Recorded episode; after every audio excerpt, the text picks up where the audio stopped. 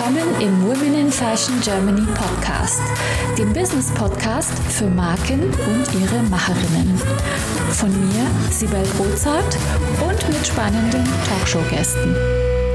Heute zu Gast Sandra Papst. Liebe Sandra, schön, dass du heute bei uns in der Show bist.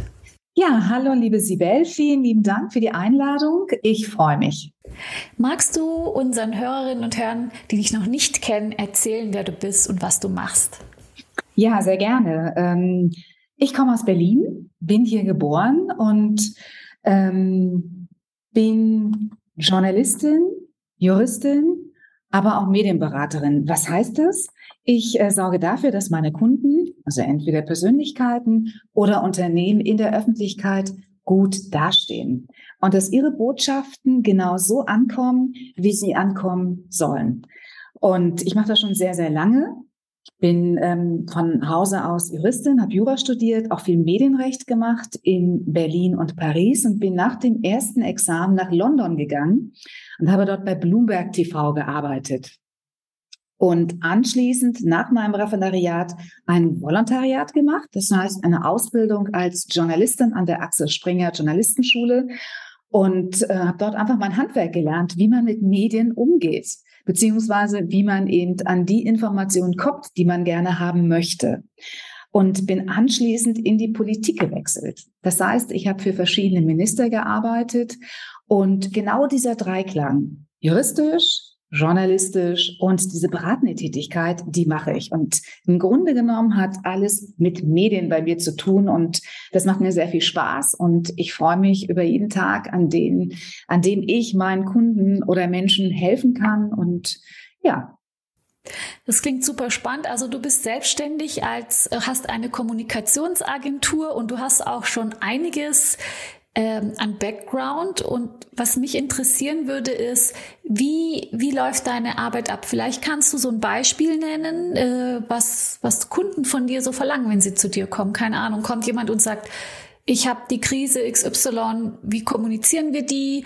Oder kommen die Leute und wollen ein Medientraining? Vielleicht kannst du erzählen, wie ein Medientraining geht, äh, was man da machen muss. Oder, oder schreibst du einfach auch journalistische Beiträge? Du kannst ja mal so ein bisschen erzählen, wie deine Arbeit aussieht. Das mache ich gerne. Jetzt hattest du gerade angefangen mit Krisenkommunikation. In der Tat ich habe auch Mandanten oder eben äh, Kunden, die ähm, in der Öffentlichkeit aufgrund irgendeiner Situation schlecht dastehen.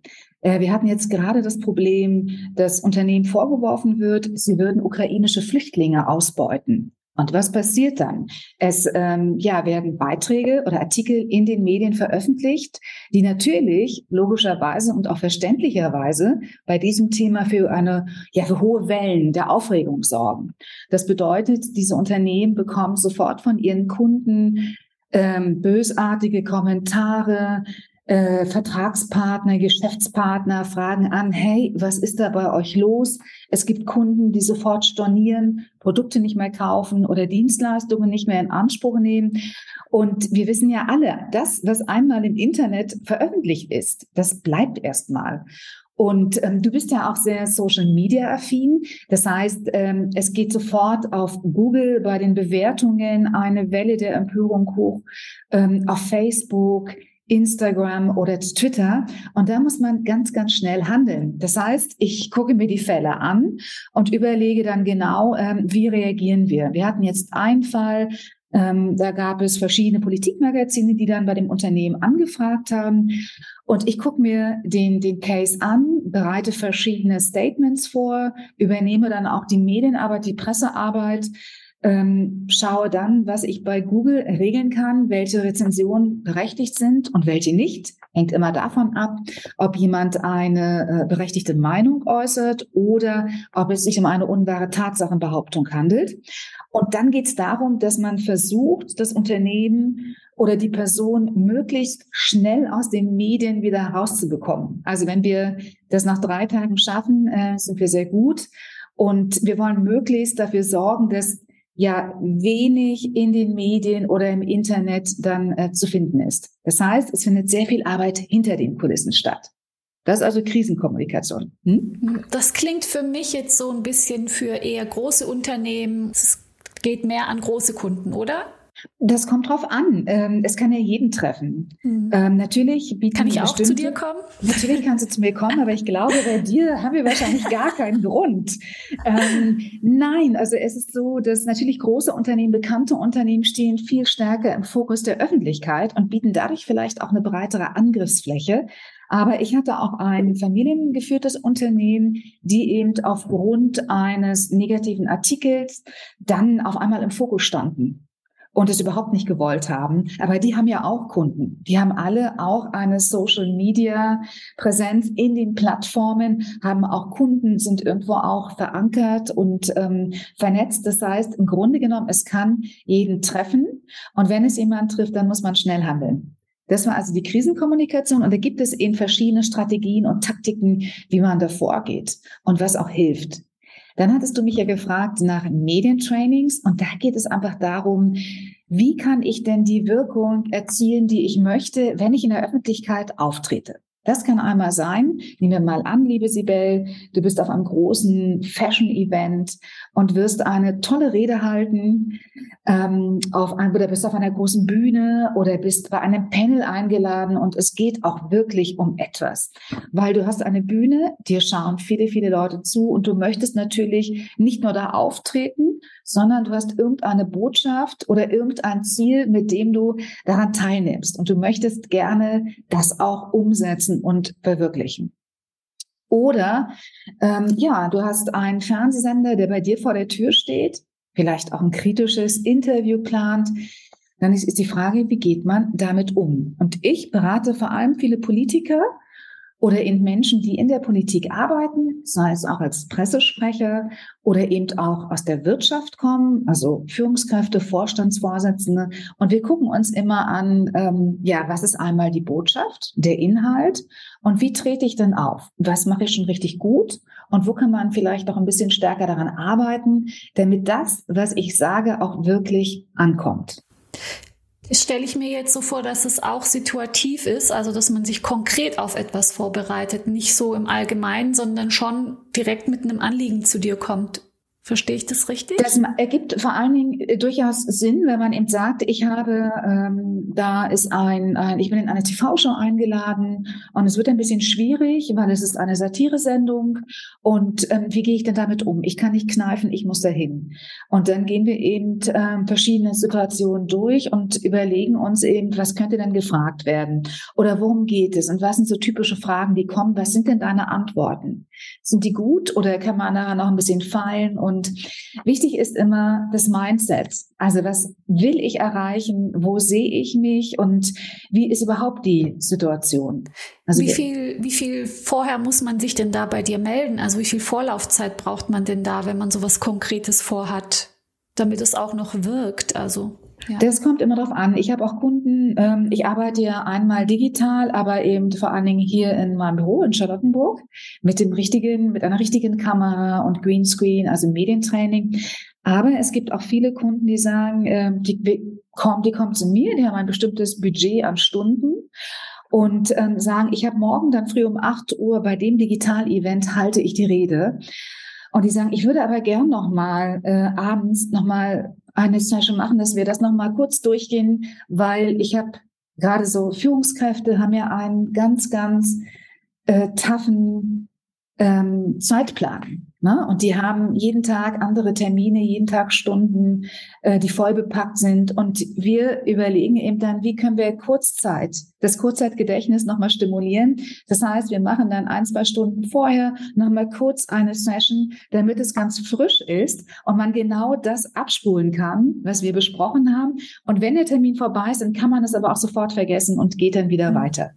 Und ihr simuliert es wirklich, wenn ich das richtig verstanden habe, mit Kamera, Greenscreen, da sitzt man da und wahrscheinlich schaut man sich das nachher an, wertet es aus und sagt, guck mal deine Haltung auch oder was hast du da eigentlich gerade gesagt und so. Da kann man noch was optimieren und so genau, weiter. Genau, es gibt ja, es gibt ja viele Techniken und äh, wie bei allem, das kennst du auch, Übung macht den Meister. Und ähm, wir haben immer das Problem, wenn man, es macht ja sehr viel Spaß und es gefällt den Kunden auch. Wenn du dabei bist, dann ist alles klar. Und ähm, dann, dann fühlt man sich auch wohl und man sieht dann auch die Fortschritte. Nur man vergisst auch immer wieder viel, weil wir alle in einem vollbepackten, ein vollbepacktes Leben haben. Und deshalb muss man auch ein bisschen wiederholen. Ähm, nur es ergibt durchaus Sinn, wenn wir eben ganz konkret Termine vorbereiten, also Reden vor allem, gerade so Vorstände müssen Reden halten und da gibt es verschiedene Prinzipien und Techniken, die man durchgehen kann, die man dann auch später wieder anwenden kann. Oder ich habe viele Pressesprecher, die zum Beispiel auch in der Bundespressekonferenz sitzen und die immer mit bestimmten negativen Fragen gelöchert werden. Und auch da gibt es Strategien, wie geht man damit um? Weil man kann Fragen natürlich einerseits erahnen, aber niemals immer alles vorher ähm, vorhersehen. Und deshalb ist ganz wichtig, dass man eine die Basics bekommt oder Basics beherrscht, ein System, das man dann immer wieder anwenden kann. Und der Rest ist Übung und vor allen Dingen auch äh, Mut und keine Angst vor Fehlern. Also deine Basics, die würden mich ja echt interessieren. Oft habe ich ja bei so Gesprächen das Gefühl, also wenn es gerade zum Beispiel um Politiker geht oder ich stelle das auch bei manchmal bei Fußballern fest, ähm, da kommt eigentlich eine Antwort, die ist, die ist gar nicht äh, die Antwort auf die Frage, sondern was anderes, eine Gegenfrage oder die Antwort ist so leer, ähm, dass sie eigentlich gar nicht beantwortet, was gefragt wurde. Ähm, sind das jetzt Negativbeispiele, die ich genannt habe, oder geht es auch schon ein bisschen in die Richtung? Mm, na, nicht unbedingt Negativbeispiele. Also wenn wir jetzt ein Interview durchführen würden und ich würde dich etwas fragen und du könntest mir keine Antwort geben und würdest sagen, äh, weiß ich nicht, äh, keine Ahnung. Einmal kann man das machen, aber wenn du die dritte Frage dann so beantwortest, dann stehst du ziemlich blöd da. Und Journalisten können alles fragen. Das ist auch deren Job. Die können auch Sachen fragen. Ähm, die einem nicht gefallen. Nur wie geht man damit um? Wichtig ist, dass man erstmal etwas sagt.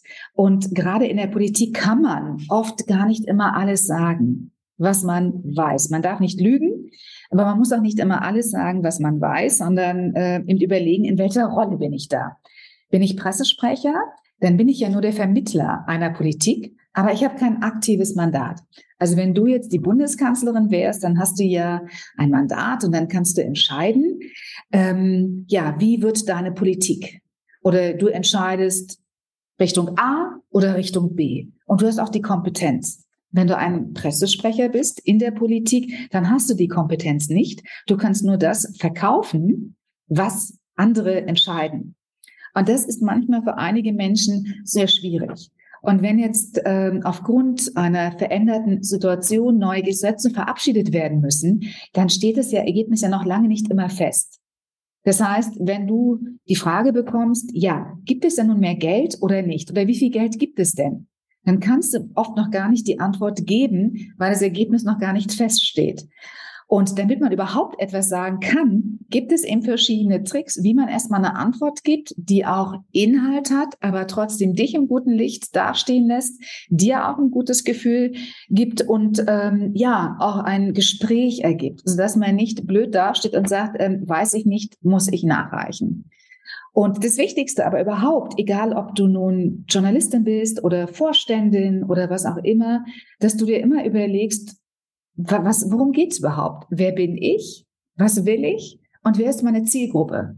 Also wenn du jetzt im Fashion-Bereich äh, bist und du bist ja sehr erfolgreich und du hast jetzt deinen Podcast, ähm, den du bewerben möchtest oder vielleicht eine Modelinie, dann macht es ja einen Unterschied, ob du mit einer Kundin deiner Mode sprichst oder ob du neue Investoren suchst oder ob du äh, in den Medien ein bestimmtes Bild von dir publizieren möchtest. Das heißt, du musst dir immer überlegen, wer ist die Zielgruppe und worum geht's überhaupt? Was will ich eigentlich erreichen? Und was können die Leute auch aufnehmen? Und dann ähm, kann man sich überlegen, was sind denn typische Fragen, was sind typische Antworten, welche Schlagworte sollte ich bringen? Und jetzt rede ich schon ganz schön lange. Es gibt immer eine Formel, keep it short and simple. KISS heißt die. Und ähm, wir alle wissen ja, nach ein paar Minuten schalten wir immer ab. Und deshalb muss ich meine Antworten möglichst kurz und knackig halten, möglichst mit einer Botschaft oder mit einem bestimmten Schlagwort, dass die Leute ganz schnell erfassen können, worum es mir eigentlich geht. Das ist ein super Tipp. Ähm, KISS werde ich mir merken. Keep it short and simple. KISS. Ähm, kommen wir zum Thema Netzwerken und Sichtbarkeit, weil das ist auch eins, was unsere Community ganz stark äh, interessiert. Ähm, da würde ich gerne deine Meinung dazu hören. Einmal zum Thema äh, Netzwerken und was man so machen kann aus deiner Sicht zum Thema Sichtbarkeit. Netzwerken ist unheimlich wichtig. Und als ich mich äh, selbstständig gemacht habe, hatte ich, habe ich mich natürlich auch umgeschaut und geguckt, wie machen, was machen denn erfolgreiche Männer besonders gut oder eben erfolgreiche Personen? Was machen die? Was kann ich mir abschauen? Und ich habe festgestellt, ähm, gerade weil ich auch verschiedene sehr erfolgreiche Persönlichkeiten kenne, dass die unwahrscheinlich viel Zeit und Energie investieren ins Netzwerken. Und gerade, das wirst du vielleicht auch bestätigen, Männer sind da oftmals, das war mein Eindruck, etwas geschickter. Das heißt, ähm, man Netzwerk, man schiebt sich dann gegenseitig Positionen zu. Der eine holt den in den Aufsichtsrat, der andere dann den. Und ähm, ich war der Meinung, oder auch wenn ich versucht habe, bestimmte Netzwerkstrukturen aufzubauen, auch mit erfolgreichen Frauen, dann war das schwierig. Ähm, genau, da, da sagst du was, weil zum Thema Netzwerken, wenn ich das so beobachte, aus meiner Sicht, äh, Sandra, ist das genau der Unterschied. Also die Männer schieben sich die Position zu. Und bei Frauen ist es eher, und das ist auch bei Women in Fashion so, äh, ist es eher so ein Thema Wissenstransfer. Man tauscht sich aus, man unterstützt sich mit Informationen. Ähm, das schon, aber ich glaube, mal gehört zu haben, vielleicht hast du auch so eine Statistik oder so eine Information, dass erfolgreiche Frauen leider oftmals denken, ich habe es alleine geschafft und die anderen sollen es auch so schaffen. Also dass man in so Netzwerken oftmals eher so eine mittleres Level hat und dass die ganz High-Level-Frauen eigentlich oftmals wegbleiben, was schade ist. Dennoch finde ich Netzwerken, ich persönlich super wichtig, weil es eben darum geht, dass man sich untereinander vernetzt, bekannt macht, Informationen austauscht, Abkürzungen nimmt, einen Mentor findet, Mentee wird. Es gibt ja noch ganz viele andere Themen, aber das sind so die großen Unterschiede, die ich feststelle. Wie findest du das? Möchtest auch du mit deinen vorhandenen Potenzialen, Fähigkeiten und Kenntnissen deine unverwechselbare Marke im Fashion- und Lifestyle-Segment aufbauen? Ich helfe dir gerne bei der Gründung deiner eigenen Marke, biete dir meine Erfahrungen, meine Plattform und den Zugang zu meinem exklusiven Netzwerk. Triff jetzt deine Entscheidung und vereinbare dein kostenfreies Vorgespräch auf womeninfashion.de slash mentoring. Also du hast ganz wichtige Punkte angesprochen, weil jeder sollte verschiedene Netzwerke haben, weil all das, was du gerade aufgezählt hast, ist alles wichtig, aber es kommt immer darauf an, in welchem Netzwerk ich mich denn bewege. Also wir haben Netzwerke auf der gleichen Ebene und Netzwerke mit Personen auf unterschiedlichen Hierarchieebenen. Und das muss man unterscheiden. Also wir sind vielleicht alle, ähm, nehmen wir mal an, deine äh, Women in Fashion diese Plattform, da geht's vielleicht, da sind vielleicht eher dann Frauen versammelt, die alle einen ähnlichen Background haben oder in einer ähnlichen Situation stehen. Und hier, diese Netzwerke sind unwahrscheinlich wichtig. Oder wenn man in einem Berufsverband ist, ne? Also Verband der Pressesprecher, Verband der, ähm, es gibt ja so viele Berufsverbände. Diese Netzwerke dienen genau dem, was du gerade sehr gut beschrieben hast. Es geht um den Informationsaustausch. Oder man kann mal über Probleme reden. Ne, man hört, wie andere die Situation lösen. Man ist im ähnlichen, auf der ähnlichen Hierarchieebene, hat ähnliche Herausforderungen, ähnliche Erfahrungen. Der Nachteil, wenn man nur diese Netzwerke hat, ist, dass wenn es eine tolle Position gibt, dann äh, konkurrieren natürlich alle um den gleichen Posten, um die gleiche Position. Das heißt, man, diese Netzwerke sind wichtig, weil man braucht oder sollte sich bemühen, zu Kontakten oder einer Verbindung zu Personen, die dastehen, wo man vielleicht gerne hin möchte, wo man einfach, die auf einer ganz anderen Hierarchieebene sind. Warum? Ähm, was ist der Vorteil bei dem Netzwerk? A, man kann sich unwahrscheinlich viel abschauen. Wie machen die Leute denn das? Man kriegt eben Informationen mit. Dann, wenn die Leute weitergehen, dann ziehen die oftmals ihr Team nach. Und dadurch werden dann Positionen wieder frei, die man normalerweise gar nicht hätte. Also wir haben jemanden, vielleicht eine Frau im Fashion-Bereich, die wird dann äh, Chefredakteurin. Und in der Regel, gerade so bei Top-Positionen, die Leute gehen nicht oder kommen nicht allein. Die bringen immer ein paar Leute noch mit, einfach auch, um ihren eigenen Wirkungsbereich abzusichern in dem neuen Unternehmen oder in der neuen Umgebung. Man braucht ein paar Vertraute und dadurch werden wieder Stellen frei und dadurch ziehen die Leute halt mit. Und das ist der Vorteil. Das heißt, man sollte immer gucken, äh, dass man nicht ein Netzwerk hat, nur auf einer, auf einer Ebene oder auf der gleichen Ebene, sondern eben auch sich bemühen zu Verbindungen mit Personen, die auf einer höheren Ebene stehen. Und dann hört man immer die Frage, ja, aber was soll ich denn mit denen besprechen?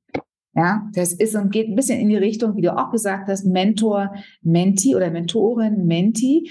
Es geht dann einfach darum, dass man eben anbietet, die Leute auch in deren Arbeit mal zu unterstützen. Also es geht vor allen Dingen darum, dass man seine Persönlichkeit da zeigt, dass man aufmerksam ist, dass man äh, vertrauenswürdig ist, äh, zuverlässig und ja, man muss sich darum bemühen. Ja, das ist die Chance äh, zu glänzen und zu, sich zu zeigen und zu zeigen, was man drauf hat. Es ist ja, spricht ja nichts dagegen, dass man mal zu jemand sagt, hey, darf ich dich äh, shadowen, darf ich dir mal über die Schulter schauen? Ich äh, würde unwahrscheinlich gerne in dem Bereich vorankommen äh, oder kann ich was für dich tun oder mentorst du mich? Das sind ja erstmal so erste Schritte, wo man gucken kann, äh, wie ist der Job oder ist das eigentlich alles so, wie ich es mir vorstelle? Und dann auch baut man ja im besten Fall auch eine persönliche Beziehung auf und vielleicht ist sogar vielleicht interessant für diejenige in irgendeiner künftigen Position. Du hast gerade was ganz Wichtiges gesagt, ähm, was viele beim Netzwerken auch falsch machen. Äh, und ich habe auch schon das erlebt. Ich war auf einer Netzwerkveranstaltung, auf einer ganz großen, und dann bekam ich hinterher einen Anruf oder auf LinkedIn ein oder Xing eine Nachricht: Hey, wir haben uns gestern kennengelernt. Kannst du mir mal die, die und die Nummer besorgen? Und dann sage ich, nein, natürlich nicht. Gerade wenn ich von einem Netzwerk profitieren möchte, weil sich jemand anderes über Jahre lang aufgebaut hat. Und deshalb, was ist denn Netzwerken? Netzwerken oder ein Netzwerk ist ja nicht deine Telefonliste oder deine Kontaktliste auf LinkedIn, Xing oder deine Follower. Das ist kein Netzwerk in dem Sinne, wie du es haben solltest. Und äh, dann hast du gerade gesagt, mit Persönlichkeit, über die Schulter schauen und so weiter. Äh, wenn man mit jemandem gut netzwerkt und auch wirklich eine stabile oder ein belastbares Netzwerk aufbauen möchte, dann ist der wichtigste Punkt überhaupt, dass man sich überhaupt mag dass man sich äh, sympathisch ist. Und dass man erstmal fragt, wie geht es dir, was machst du, erzähl doch mal was Spannendes, dass man, der zweite Schritt ist, dass man eben auch beweist, dass man äh, ja zuverlässig ist, dass man vertrauenswürdig ist, dass man Termine einhält, dass man nicht einfach absagt, dass man nicht immer den anderen kommen lässt, sondern ein gegenseitiges Nehmen und Geben. Und erst im dritten Schritt, wenn alles schon ganz gut läuft, dann kann ich fragen, sag mal, wäre es für dich möglich oder meinst du, du könntest mal das und das für mich tun? Und häufig verwechseln die Leute diese Reihenfolge. Und ähm, das ist auch gar nicht so schwer. Es gibt ja viele ähm, Events, Veranstaltungen. Du machst ja auch eine Menge. Und da sollte man erstmal hingehen und äh, sich zeigen und sagen, ich nehme es ernst, ich bin hier gern und hallo, hier bin ich erstmal. Und überhaupt mit den Menschen ins Gespräch kommen. Ohne dass man gleich denkt, wie kann mir die was bringen, wie, was habe ich von der oder von demjenigen, sondern erstmal sagt, ich bin hier, weil mich die Themen interessieren, ich will die Leute kennenlernen, die Atmosphäre kennenlernen. Äh, ja, ich wollte nur noch sagen, das ist ja eben eine Einstellungssache. Also wenn man Netzwerken geht, dann geht man ja nicht um, genau wie du sagst schon, um alles Mögliche da rauszuziehen, sondern eigentlich sollte man mit der Haltung da reingehen, was kann ich denn dazu beitragen? Und das ist die Haltung, die eigentlich am Erfolgsverbring äh, oder erfolgsversprechendsten ist.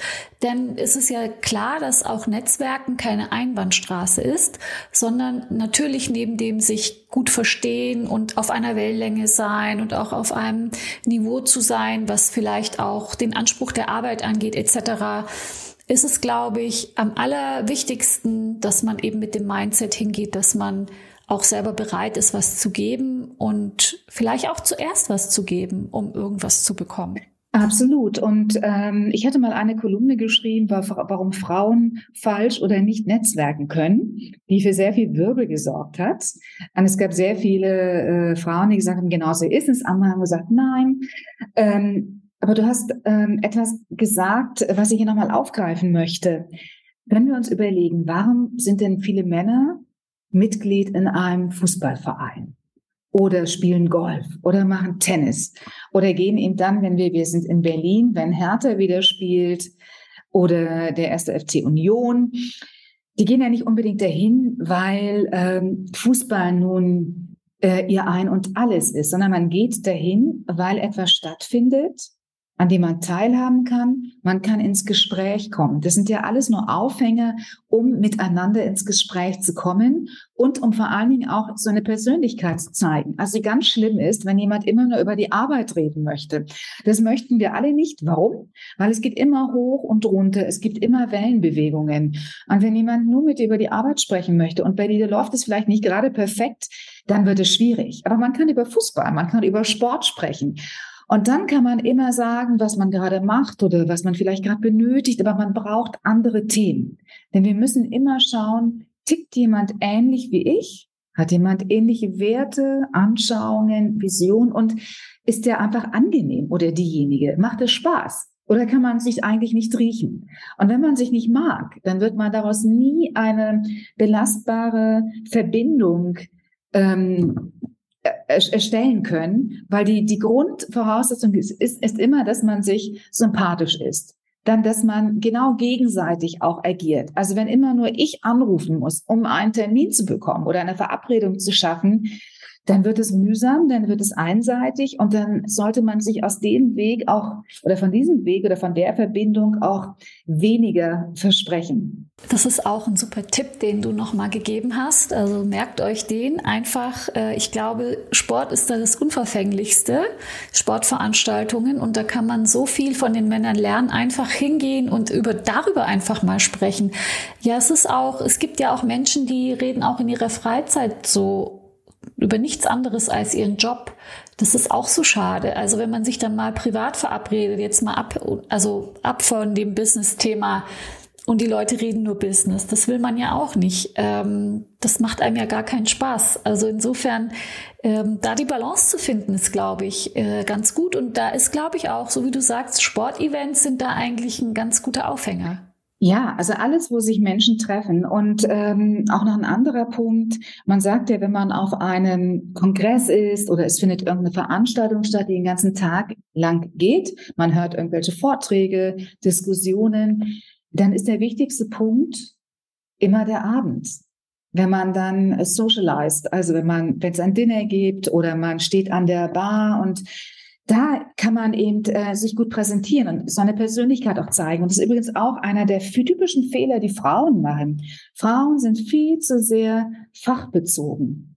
Also reden dann viel zu sehr, die gerade gut sind, über ihre Arbeit und vergessen einfach, dass sie sich einmal präsentieren und erzählen, was machen die überhaupt in ihrer Freizeit, welchen Sport mögen die oder welche Musik oder bei welchem Konzert waren sie oder ja, vielleicht haben sie irgendeine tolle Reise gemacht und einfach etwas, wo man ein Bild von der Persönlichkeit bekommt, was eben ganz individuell ist. Und das wird vergessen viele Menschen. Und dann wird es eben schwierig, weil man eben gar keine anderen Themen hat. Und äh, das ist auch ganz wichtig, dass man einfach zeigt, wer man selber ist, welche Persönlichkeit äh, man darstellt. Und das merken sich Menschen auch. Und dann bekommen Menschen auch einen Eindruck und sagen, ach, ja, stimmt, die spielt ja gern Tennis. Oder, ähm, oder du erfährst etwas von jemandem und weißt, okay, Sandra spielt gern Tennis. Ich habe hier ein Ticket ähm, für eine Tennisveranstaltung, kann aber nicht hingehen. Ich schicke ihr dir einfach mal und frage, magst du hingehen? Ich würde dir die Tickets gerne schenken. Und dann hast du schon wieder eine ganz andere Verbindung und kannst irgendwann dann mal sagen, äh, du, ich habe mal eine Frage, ich bräuchte da unter Hilfe, hast du eine Idee? Und dann haben wir eine ganz andere Verbindung, als wenn wir immer nur über die Arbeit sprechen und ähm, das drumherum vernachlässigen. Du hast schon ganz viele tolle Tipps rausgehauen. Da komme ich nachher noch mal drauf, äh, liebe Sandra. Ähm, kommen wir mal auf dich zurück als Person. Ähm, was war denn so im Lauf deiner Karriere für dich eine große Herausforderung, vielleicht eine, mit der du gar nicht so gerechnet hast? Und wie bist du damit umgegangen? Oh, das ist eine sehr, sehr gute Frage. Es gibt ja große und kleine Herausforderungen. Ähm, womit habe ich nicht gerechnet? Ich kann vielleicht ähm, das mal anders formulieren. Also eine positive Erfahrung war, dass Mut in der Regel immer belohnt wird. Und ähm, ich oft Anfragen hatte zu verschiedenen Themen. Ähm, ich gefragt wurde, kannst du darüber sprechen oder das und das machen oder dazu eine, etwas erstellen, wo ich dachte, hm, keine Ahnung, aber ja. Und meine Lernkurve war, dass man äh, in der Regel es in der Regel vieles und fast alles machbar ist und dass man vor allen Dingen sich durch dadurch weiterentwickelt, indem man eben neue Hürden erklimmt, Herausforderungen annimmt und ähm, sich dadurch ganz, ganz viel ergeben hat.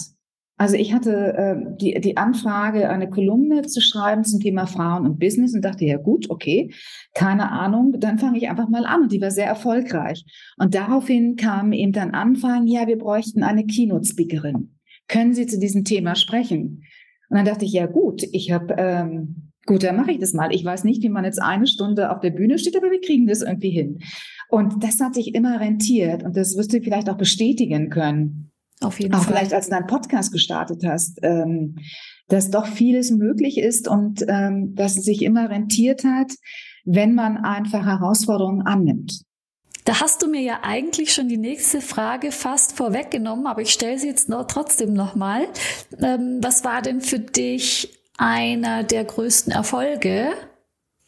Eigentlich habe ich die Frage noch gar nicht vorweggenommen, ist okay. Was war für dich einer der größten Erfolge bisher?